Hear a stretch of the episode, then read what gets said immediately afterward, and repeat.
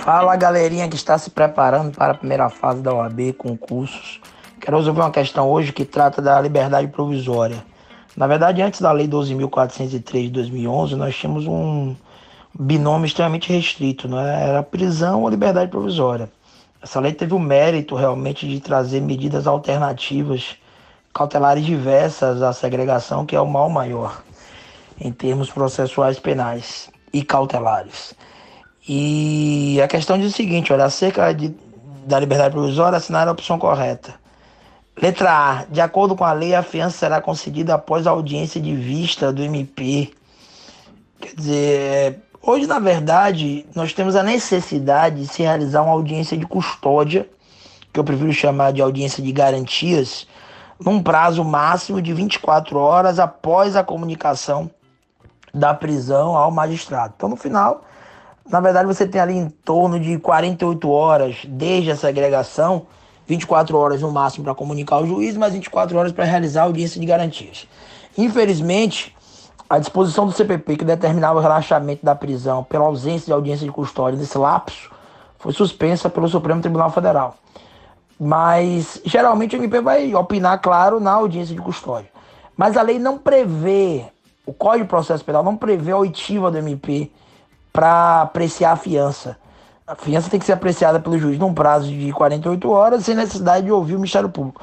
Por isso que muitos ainda acreditam que a fiança é um instituto mais benéfico do que a liberdade provisória sem fiança. Artigo 322 do CPP, por isso que essa letra A é errada. A letra B fala que no caso da liberdade provisória por pobreza, é, na, qual, na qual o indivíduo preso em flagrante não possui condições de pagar a fiança, o juiz ou o delegado poderá conceder-lhe a liberdade provisória. Falso. Só o juiz pode conceder a liberdade provisória mediante dispensa de pagamento da fiança por motivo de pobreza. Artigo 350 do Código de Processo Penal.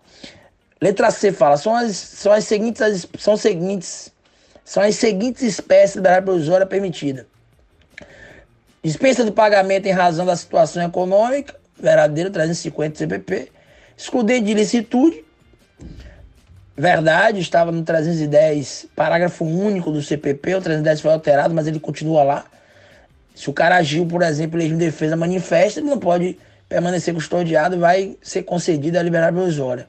E por, por ausência dos pressupostos da prisão preventiva.